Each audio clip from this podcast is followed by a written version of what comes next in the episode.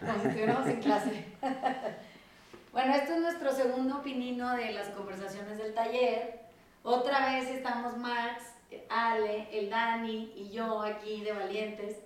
Este, vamos a grabar el, el siguiente episodio y el tema que hoy queríamos medio retomar a partir de una clase que, que el taller tuvo ayer con el módulo avanzado. Hablaba de muchas cosas, pero la principal y que queremos como discutir un poco aquí es eh, el concepto de falsear con la verdad. Entonces, ya aquí ya todos tomamos la clase, pues, digo, para poder como un poco tener una base de, de compartir información como que con la misma estructura de conocimiento, entonces, pues a ver, vamos a empezar a ver qué opinión tiene cada quien de este asunto tan, tan básico, porque ayer lo que pasa es que ponía yo el ejemplo de, de que no podía conectar mi, mi pinche Bluetooth en el carro y entonces venía yo manejando oyendo el radio y pues en esto de venir oyendo el radio salió el, presidente de la República Mexicana, bueno hay muchos, ¿no? Eh, que estaba como en su conferencia esta que tiene como en las mañanas y estaba hablando eh, con una cadencia y un tono muy asombroso de información que él comparte y, y de ahí surgió esta idea mía de, de, cómo somos todos capaces de falsear con la verdad. O sea, no dijo una sola mentira, pero lo que pasa es que como dice la verdad que dice, es lo que confunde a todo mundo. Entonces, en la clase que estábamos viendo, que, que en el, módulo 2 eh, del, del taller, ya ven que tenemos una clase que se llama la honestidad. En esta clase de la honestidad eh, es muy puntual la observación en donde todos somos capaces de falsear con la verdad. Esto quiere decir que es una verdad que no raya en mentira, pero que está diseñada para confundir o engañar. Entonces, el, propósito de confundir y engañar gente falseando con la verdad es que se formen una imagen tuya que no es real y que es una imagen que tú necesitas para crearte una identidad que pueda sustentar a lo largo del tiempo y que te garantice cierto tipo de asuntos que, que, son necesarios aparentemente para ti y para postergarte en el tiempo como una persona digna o honesta o eh, apreciable o cualquiera de esas cualidades que andamos en, el, en la vida tratando de robarnos o de adquirir a la mala, pues para poder relacionarnos aparentemente mejor o caber ¿no? dentro de ciertos círculos.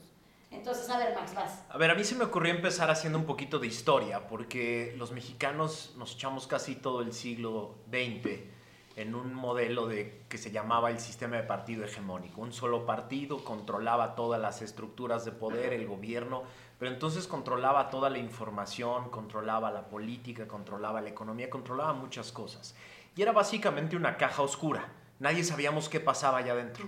Nadie sabíamos qué cosas sucedían allá adentro. Nosotros aventábamos nuestros impuestos, el gobierno los tomaba, los transformaba en algunas escuelas, en algunas carreteras, en algunos hospitales y todos vivíamos básicamente tranquilos con la idea de que, pues bueno, eso debe ser lo correcto, eso debe estar bien y lo que me informa el gobierno debe ser lo que está sucediendo porque yo no tengo la más remota idea. Después vino esta, este, esta, este concepto que es la transición a la democracia. En la transición a la democracia nos engañaron con la verdad, con la idea de la transparencia. Ahora vamos a abrir esa caja, esa caja oscura ahora se va a convertir en una pecera de, de, de paredes de cristal y todos vamos a ver hacia adentro y entonces las cosas van a suceder de manera distinta. Nosotros los que estamos del lado del gobierno ahora nos vamos a portar bien porque todos nos están viendo y ustedes nos van, nos van a estar viendo y entonces vamos a generar una relación bilateral en la que yo me porto bien porque tú me revisas. No pasaron ninguna de las dos cosas. Porque ni el gobierno, o sea, el gobierno sabía perfectamente que a la hora de volverse transparente, enfrente iba a tener una población que no se, no se iba a interesar realmente en ver hacia adentro de la pecera. ¿no? Porque ni iba a tener el tiempo ni las ganas, pero tampoco la cultura. No tenemos la cultura de estar revisando, viendo, informándonos, enterándonos de qué pasa dentro de esa pecera. Y el gobierno lo tenía perfectamente claro. Los políticos lo tenían y lo tienen hoy perfectamente claro. Yo puedo solo comunicar un poquito y puedo tratar de, con el, el, prestigio que tengo, por ejemplo, el presidente, lo que comunique, la mitad me lo va a creer y me vale madre la mitad que no me lo crea. Y los ciudadanos de este lado, la mitad hacen como que creen y la otra mitad hace como que no le interesa y se enoja con lo que viene. Y entonces se convirtió en un modelo muy chafa porque a pesar de que transitamos hacia una democracia, pues sigue siendo una democracia a medias, porque de un lado nos siguen mintiendo con la verdad, nos dosifican la información, solo transparentan lo que quieren transparentarnos, y de este lado la, la mayoría de los ciudadanos somos unos huevones que no queremos enterarnos realmente de lo que pasa, revisar lo que nos dicen todos los días, tratar de entender exactamente lo que está pasando y entonces nos mienten con la verdad todos los días. Pero ese, ese modelo también se transmutó a la empresa, a la sociedad civil organizada y a las familias. Todos, todos hicimos como que pasábamos de un modelo oscuro a un modelo transparente, pero en ese modelo transparente todos, todos seguimos dosificando lo que vamos a ir eh, comunicando. Yo creo que somos como un junkie de datos. Nos encantan los datos porque pensamos que los datos son la verdad. Y que esos datos, este, de alguna manera, van a, construir un argumento que es, es, cierto. Pero lo que yo me doy cuenta es que los datos pues, solo son eso, no, no, visten con la verdad. Este, y hay, hay niveles de, de, de, información dentro del mismo dato que te dice cosas totalmente diferentes. Pero, total, si yo, si yo te doy un argumento y lo respaldo con datos, es, suena verdadero. Y los datos en sí pueden ser verdaderos, pero tal vez no estoy diciendo la verdad. Entonces es, curioso, pero en, función de que hay más datos, creo que puedes falsear todavía más con la verdad. Y hoy que tenemos tantos datos a la mano, pues se hace, se hace todavía más este, común. Además hay una paradoja muy curiosa, porque como nunca en la historia de la humanidad tenemos plataformas para comunicar cosas como nunca en la historia. Los, los tres que estamos aquí platicando tenemos una edad que implica que hace, cuando éramos chamacos, teníamos dos periódicos, dos canales de televisión, algunas revistas y un teléfono, y, y, ese era nuestro acceso a la información. Entonces, los que controlaban los canales controlaban la información totalmente. O sea, tenían la capacidad de decir, esto no lo va a saber la gente, esto sí lo va a saber la gente, porque los canales eran muy, muy selectos muy exclusivos y perfectamente controlables. Hoy no hay que eso. Hoy vivimos en una época en la que todo el mundo tiene un canal. Justo lo que estamos haciendo ahorita nosotros es utilizar gratis el espacio para comunicar cosas, sin que nadie nos tenga que dar un permiso para decir lo que queramos decir. Y la paradoja es que justo en el momento de más canales de comunicación, cuando más datos tenemos a la mano, cuando más los podemos comunicar, es el momento en el que la gente más bien se siente como abrumada de tanta cosa y dice yo no me quiero enterar.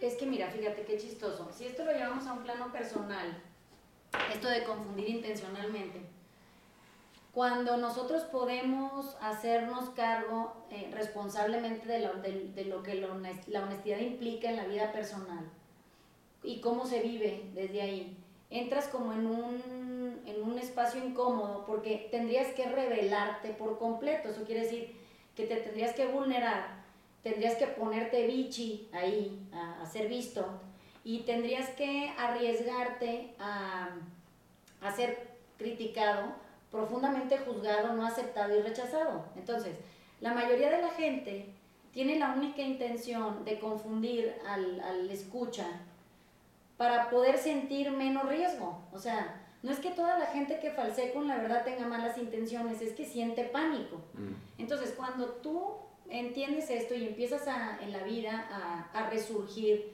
de manera más sólida, te puedes poner a participar dentro de un ambiente socioeconómico que te toca, el que sea religioso, el que te toca, en cuestiones de trabajo, el que te toca, y tendríamos que empezar a hacer una costumbre de exhibirnos, o sea, de, de, ser lo más transparentes posibles, aunque eso cueste mucho trabajo, no nada más porque es difícil dejarse ver, sino porque el trabajo de verse con, con objetividad y con rigor requiere de una introspección profunda. O sea, muchas veces tú de ti tampoco sabes cosas, ¿no? Eh, cuando, cuando nosotros confundimos intencionalmente, o sea, tenemos la, el, como la única meta es poder tener al mayor número de gente controlada, dándome la razón o pensando que lo que yo digo es verdad.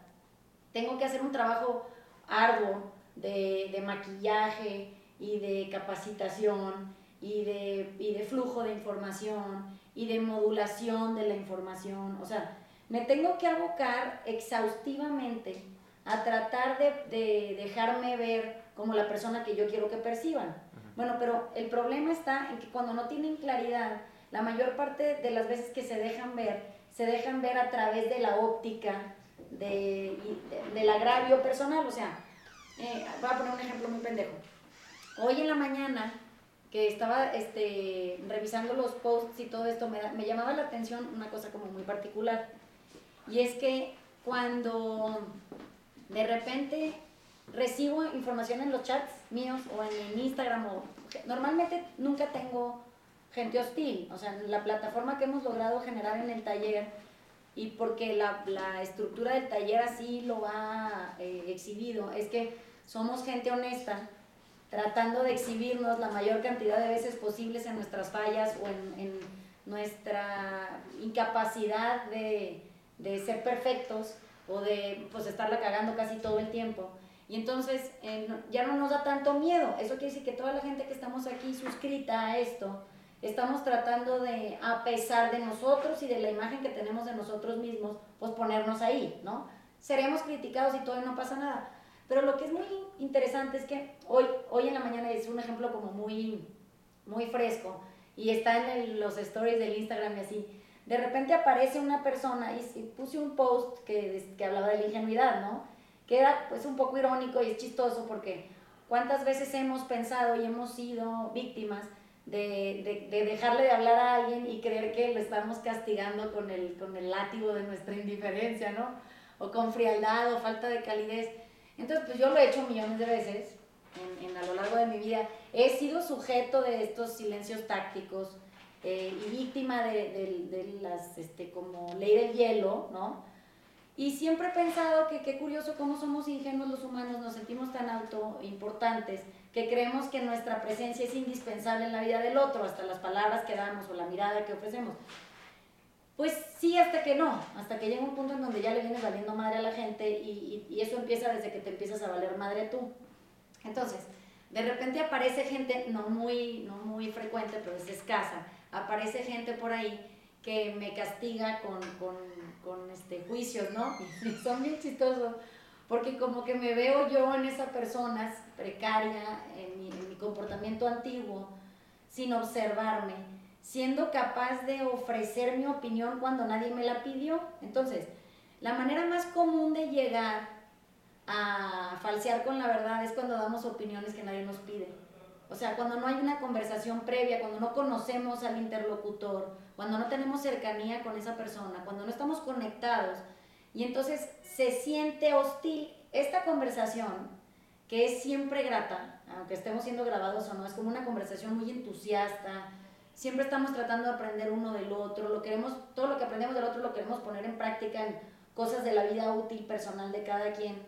Pero eso es porque nosotros estamos eh, sustentando nuestra capacidad de conversar, no en una opinión, sino en experiencias personales que le han cambiado la vida para mejor a cada quien. Entonces, cuando nadie te la pide y tú por tus huevos sales a darla a un espacio, pues digo, la plataforma del taller es medio, medio peligrosa porque quien ha seguido las cuentas del taller de manera orgánica sí sabe que es un espacio de autoexploración, o sea, en ningún momento nadie se vende ni puede ni podría venderse perfecto porque va a recibir una horda de mentadas de madre diciéndole, no seas arrogante, regrésate a hacer la chamba, ¿no? Y cuando alguien se atreve y se ve como se leyó en el día ante, ayer y, en el transcurso de hoy en la mañana, se lee una persona que se exhibe, pero se exhibe desde la inseguridad y la incertidumbre. O sea, es una persona que quiere aparentar ser algo que no es. Quiere eh, venderse como un ser digno, honesto, recto, eh, capaz, eh, hasta les puedo decir que casi perfecto. Y, y, lo único que hace es exhibir exactamente lo contrario. Entonces, si eso lo llevamos al plano político, tenemos a un montón de gente básica, como esta de la que estoy hablando, que, que de repente se filtra hacia puestos de poder, pero sí entienden que lo que pasa es que su estructura de, y la esencia de su ser no cambió. es una persona que sigue siendo insegura, que se sigue viendo con los ojos del rechazo, que, que se ve a través de los demás y se percibe a través de los demás. Entonces, para cuando se descubre y ya tiene encima todas las miradas de una nación, sí entienden que la probabilidad de que lo haga bien es ninguna. O sea, pues es que también, eh, pues es que el pobre compa viene deficiente desde hace mucho tiempo en, en asuntos internos. Entonces, si eso no los ha logrado resolver y quiere dar cátedra a una ciudadanía informada, como bien dices, que, que no nada más eh, está compuesta por gente pseudoadulta como nosotros, sino hay una base consciente muy sólida de adolescentes y adultitos que son gentes muy capaces, muy informadas, muy transformadas, también muy cercanas a una otra realidad tecnológica, con, con posibilidades de saber lo que está pasando en todo momento. Entonces, engañar a esa gente es muy difícil. O sea, no puedes eh, falsear con la verdad tan sencillo. No sé si me explico, ¿no? Ahora, yo, yo, siempre he tenido una duda en esta evolución que hay de ser un mentiroso y construirse toda una, eh, digamos, una imagen, una serie de protecciones y armaduras para aparentar a poco a poco irlas tumbando, ¿no? El, el proceso que todos tenemos cuando llegamos al taller, ¿no? O sea, llegamos con la armadura, con la imagen, yo soy tal, todo este, digamos, concepto comprado de quiénes somos y cómo se va cayendo y cómo se va desarmando, ¿no? Sí. En el momento en el que, en el que creo estar yo es en la duda de qué quiere decir exhibirse y ser honesto. Sí. ¿Quiere solo decir tirar la armadura y ya no utilizar mentiras para proyectar quién soy y cómo soy? ¿O además exhibirse quiere decir proactiva y constantemente estarle diciendo a la gente quién soy, qué hago, qué... O sea, exhibirse y ser honesto quiere decir todos los días estar promocionando lo que en realidad soy, o más bien no mentir cuando me preguntan, no mentir cuando proyecto cosas, cuando, actúo. Tienes una posibilidad eh, amplia, por ejemplo, tú eres maestro, entonces tienes un montón de alumnos. Eso quiere decir que tú, porque tu trabajo así lo exige, te exhibes todos los días. Si me explico, es una clase que vas a tener que dar, no importa qué chingados hagas, pues te vas a tener que parar en el pizarrón y, y elaborar del tema que toca en ese día, ¿no? Si tú lo ves desde ahí y tú siempre te asumes el alumno aún siendo el maestro, quiere decir que tú auto tomas tu propia clase. Eso quiere decir que tú todos los días estarías cuestionándote cosas que, que, enseñas, pero que al mismo tiempo necesitas aplicar. Porque como no somos seres humanos finitos, siempre hay profundidades y conexiones y comprensión más profunda. Entonces, cuando tú eh, asumes que para poder ser exhibido y visto tendrías que poder ponerle el dedo a todo mundo hacia donde lo está haciendo muy de la chingada, bueno, sí, Pon tú que yo puedo decir, bueno, yo venía oyendo al señor presidente hablar y de repente lo caché eh, porque me caché usando muchas veces el tono que él usa. ¿Sí me explicó? Entonces, no quiere decir que él esté bien y yo esté de la chingada o que yo esté perfectamente bien y él esté de la chingada. Quiere decir que somos lo mismo, nomás que él tiene un puesto más público que el mío. Entonces, imagínate que yo de pronto oigo el tono y la cadencia del Señor, oigo que no está diciendo una sola mentira, ¿eh? no dijo que había marcianos, no dijo que fue a Marte, él, que no sé, que habló por teléfono con el presidente de Namibia y que él también habla, además de francés, inglés, español, habla el dialecto de la nación, o sea, no es deliberado su, su proyecto, sino falsea con la verdad porque es costumbre porque es, porque es costumbre humana, o sea, porque nadie ha puesto el dedo en la llaga y dicho, a ver, yo me he cachado falseando con la verdad innumerables veces, por eso existe la clase en el taller, porque la clase surge de autoobservación y de corrección constante, de, de, cómo hay veces que hasta en la clase estoy hablando y me tengo que regresar a corregir, porque digo, acabo de decir una cosa que no es mentira, pero está eh, intencionalmente confundiendo a la audiencia, ¿no? Es decir, el tránsito de soy un güey falso a soy un güey auténtico no implica más que un acto de humildad permanente y constante y de autorrevisión. Así es. Y no esto que hacen muchas personas que dicen, como yo ya soy auténtico, todo el día le voy a decir a todo mundo qué soy, yo. qué hago, así soy yo, así soy yo etcétera. ¿no? Es decir, exhibirse y ser honesto no implica ahora ser el showman que a todo mundo le Así dice, es. miren cómo me veme". transformé. Es miren que ahí te ahora exhibes por soy". encima de alguien más, ¿no? Exactamente, ¿no? El chiste de, de- de poder ser honesto es que, eh, por ejemplo, me da, me da hasta risa yo porque luego yo me uso de ejemplo y no paro. O sea, no quiere. Cuando recibo los posts, puedo ignorarlos. O sea, puedo ignorar el comentario y hacer como que no me escribió. Puedo borrarlo. Pero yo no quiero borrarlo. Yo quiero agotarme enganchándome. ¿Sí me explico? Eso es lo que yo quiero. Yo quiero, yo quiero saber qué pasa cuando me engancho conmigo. O sea, que no con la otra persona me vale madre. esa no, nunca, no sé ni quién es, no la conozco.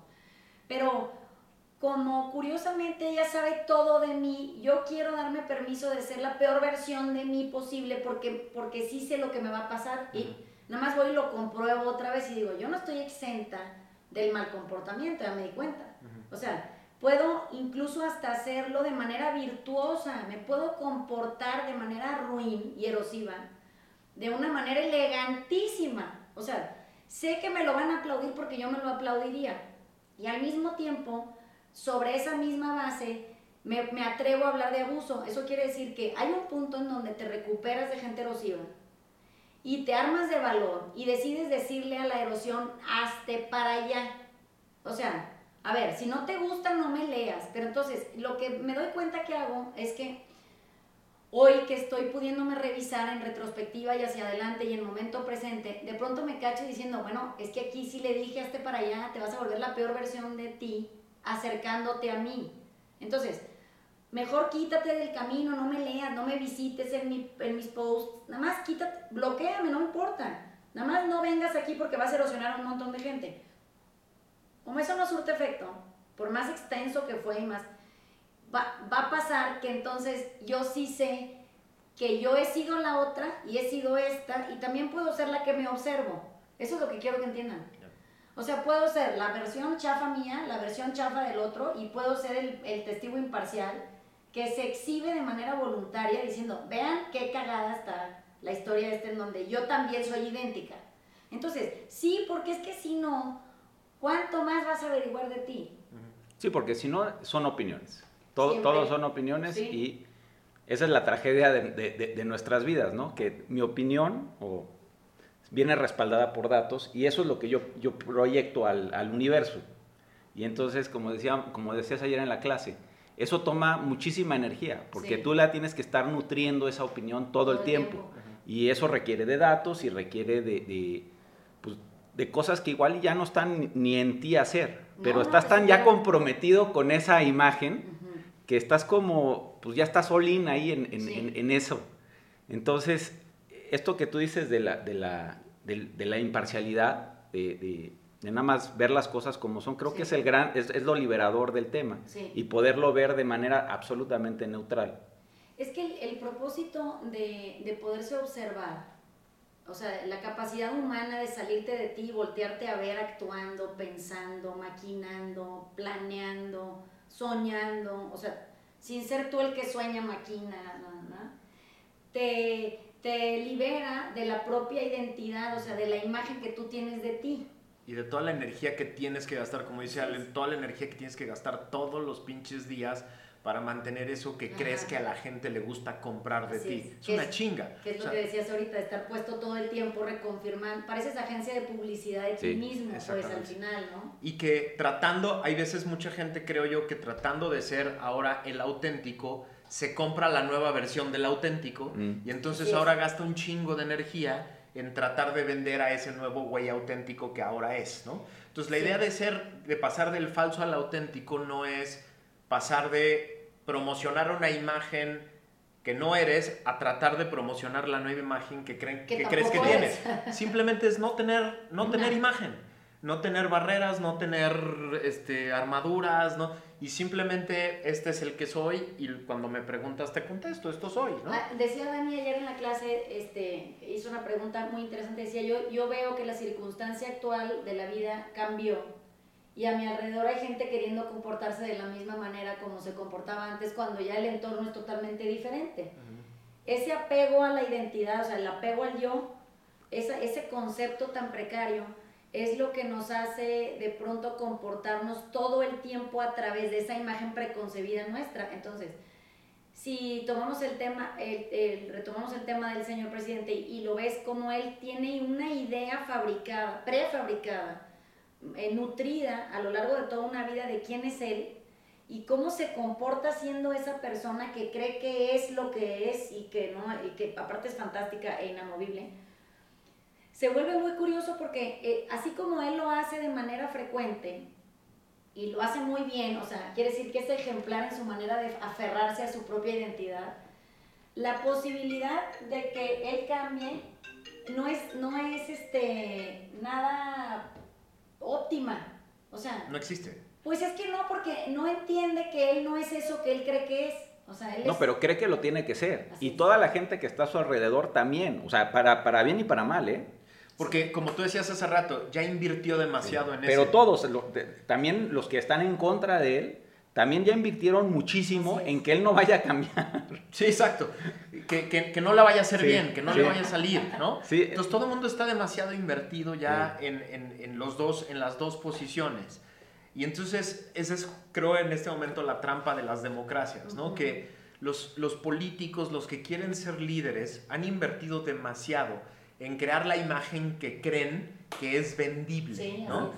La, que jala votos, la que hace que me, que, me den cierto puesto. Y desde la conversación pasada, lo que platicábamos, la apuesta, creo yo, del taller es que no, que los nuevos liderazgos son de aquellos que tengan los huevos de salir a decir, este, esta es la neta, este soy yo, estas son todas mis fallas, estas son todas mis carencias. No soy perfecto, no te vengo a salvar la vida, no vengo a salvarte de todas tus carencias, no vengo a, a, resolver toda la economía, todo el problema de seguridad. Vengo a tratar de poner un poco de... Mi responsabilidad en transformación aquí. Exacto, de poner un poco de cauce a la, a la, energía que hay en el país. ¿no? O sea, yo creo que los nuevos liderazgos van a ser esos, los que abierta y públicamente digan, yo no te voy a salvar yo no vengo a arreglar todos los pedos del país.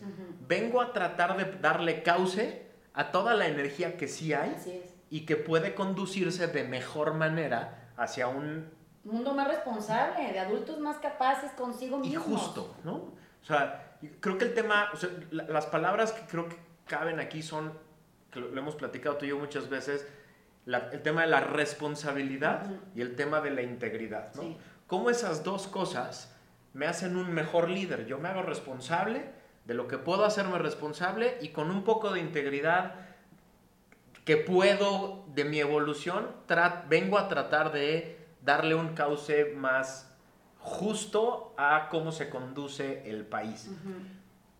Creo que para generaciones como las de nuestros hijos, eso va a ser mucho más vendible que un cuate que trata de volver a venderles a jóvenes una construcción no, pero pues eso ya pero es que, artificial, ¿no? Imposible, Todos, ya, ni siquiera lo van a respetar, van, a, pensar que era como del dinosaurio, Exactamente. Pero es, que es el quick fix, ¿no? O sea, todos queremos ahorita el güey que nos saque del pedo. Sí. Ese, o la pastilla que nos cure del, del COVID-19.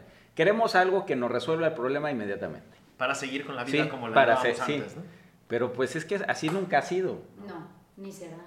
Entonces no, no hay quick fix. Es que el quick fix no existe porque existes tú siendo parte de un colectivo de humanos que quieren el quick fix. Entonces, pues alguien tiene que quick fixearse y eso tiene que ser contagioso para que entonces haya una plataforma eh, básica de seres humanos que sean honestos, pero que sean, vivan con dignidad, pero que sean capaces de asumir las consecuencias de sus decisiones, que sepan y, y entiendan cuál es el peso de lo que van a cargar a cuestas antes de tomarla, pero por lo raro es que aquí eh, lo único que sí es vendible es que alguien más decida por ti y luego tú te quejas. No, pero a ver, ¿cómo? O sea, pues yo no me puedo quejar de algo que yo no estoy ni en lo que no estoy ni participando. ¿Tú cerraste los ojos? ¿Tú hiciste como que no te diste cuenta de toda la historia de los últimos 20 años de este señor al que votaste como presidente? tú hiciste como que no te acordabas de todo lo que ya dijo, de todo lo que ya escribió, de todo lo que ya hizo. Tú te hiciste, güey. O sea, ya nos había gobernado aquí, ya había, ya había sido el líder de un partido. En todos sus libros dice exactamente lo que está haciendo hoy. Ahí dice cómo lo iba a hacer, cómo sí. iba a destruir instituciones, Sí. cómo iba a confiar en el petróleo todo el futuro del país, ¿no? O sea, es como un cuate que nos, o sea, e- es como si hoy un, un CEO llega a su consejo y dice, la gran apuesta es que vamos a invertir en Blockbuster y en. BlackBerry. Y, y todos lo escuchan y de todos modos dicen que este Ah. güey se Va, quede de nuestro. CEO. que- sea, Qué bien, qué Así bien. estamos los ciudadanos, parecemos loquitos ahora diciendo, qué sorpresa Sí. que este cuate se comporte de esa manera. Porque nos hicimos locos, hicimos como que no, y como dice Ale, dijimos, bueno, pues que este güey venga a resolvernos todos Así nuestros es, pedos. sí. Más nos vale entender con esta crisis en la que se juntaron varios elementos, que si seguimos diciendo, a mí la política me vale madre, Ajá. a mí me vale madre lo que decida porque yo tengo mi vida cotidiana, no, güey, tu vida cotidiana está íntimamente relacionada con las grandes cosas que pasan en el país y con las pequeñas cosas que pasan en tu calle y en tu Sí. comunidad y en Así tus... co- es. Entonces, si seguimos creyendo que podemos llevar una vida privada, aislada de lo público y aislada de lo Sí. político y aislada de lo social, pues simplemente vamos a seguir viviendo en el engaño Pero- de que alguien lo puede resolver. ¿no? ¿Cómo creen que la célula, que es el individuo, puede sanar un sistema que está compuesto de individuos?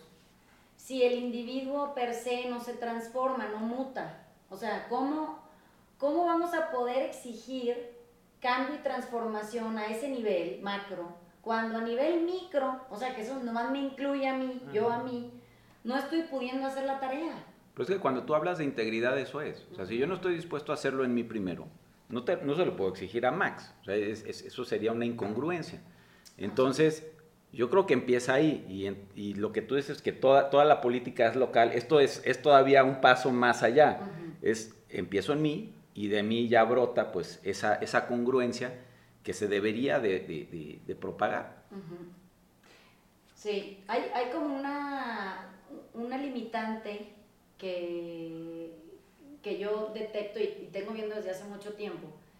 Y es que si no nos podemos comprometer de manera firme a crearnos espacios internos de, de- de comprensión real, o sea, ¿quién soy yo y para qué chingados estoy aquí el tiempo que esté vivo?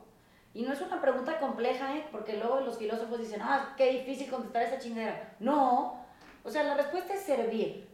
Esa es la respuesta. Vienes al mundo por el tiempo que tengas diseñado a lo largo de tu paso por aquí para poder servir a otros y acompañarlos en silencio. Entonces, qué raro que si eso es lo único que hay que hacer y te tienes que volver bien bueno en esa madre, estemos trabajando en todo menos en esas dos variables que sí harían y dejarían a perpetuidad un mejor mundo. O sea, pues igual y no nos toca a nosotros, pero ¿qué pasa si en 20 años de pronto esta semilla germinó y entonces tenemos un montón de gente sirviendo y acompañándose? Además es muy curioso, cuando llegas al taller, Vanessa lo que hace primero es ponerte el chingadazo de tu vida que no se te va a olvidar jamás. Yo todavía me acuerdo la primera conversación que tuvimos exactamente aquí, y me da vergüenza esa conversación. O sea, yo llegué platicándole todas las cosas que soy y las que he hecho y la chingada, y entonces me puso el madrazo en mi vida y durante todo un año me siguió poniendo madrazos cada clase porque yo la idea que tenía era justo de cambiar el mundo desde arriba sin cambiar yo, ¿no? Cambiar las leyes, cambiar al país, o sea, cambiar las cosas que rigen y entonces solitos las personas iban a cambiar si se cambiaban las superestructuras. O sea, el sueño estúpido que yo Sí. tenía era que si yo ayudaba a cambiar las grandes leyes del país, la gente iba a cambiar después, Claro. porque ya las leyes habían cambiado. Era un sueño muy absurdo porque además ella me hizo ver con un madrazo brutal que esa era mi forma deshonesta de no cambiar yo. Claro. ¿no? O sea, si yo, yo no tenía que cambiar porque yo nada más cambiaba las No, leyes no, de para hecho todos los af- demás, ¿no? afirmabas tu superioridad. O sea, bueno, lo hice sí. tan cabrón de Soy bien. tan chingón que cambié las leyes para todos Sí. y yo me Aunque hice no pendejo, querían, ¿no? los- lo hice. Y yo me hice pendejo y yo me hice a un lado de todo el proceso, ¿no? Y entonces ha sido un proceso muy interesante porque, o sea, a mí me ha transformado de una manera brutal porque a partir de ahí, yo ahora ya no me queda, es como tomarte la pastillita del Matrix, a partir de ahí ya no puedo hacerme güey. Eh, O sea, cada que trato de decir algo, ya- primero me tengo que revisar a mí, ya, ya, ya de manera natural y decir, no, no estás pendejos, eso, cambiar eso no va, no va a ayudar en nada hasta que no cambien las personas. ¿no? Sigo creyendo que hacen falta las dos, es decir, que hace falta que cambien las personas y que cambien las reglas del juego para todos. Y el momento en que se empaten esas dos cosas, vamos a tener un proceso muy chingón. Pero es que lo que está increíble es de que ya pasó. ayer en la clase que, tomamos, pues leímos las meditaciones de Marco Aurelio. Pues ese güey tenía la, era el líder del, del universo conocido, si quieres. Y tenía la humildad de explorar todas las noches y escribirlo. Entonces, me, me, parece fantástico que sí existe esa, esa, ese modelo de liderazgo. Y simplemente, pues, e, el señor, si te fijas, tampoco tiene opiniones de nada. ¿eh? No, es muy increíble leer ese libro. entonces... Pero lo que les decía ayer en la clase, que porque eh, todas las meditaciones de Marco Aurelio salió a relucir, porque oí la pinche conferencia de la mañana esa, ¿no? Ahí, ahí.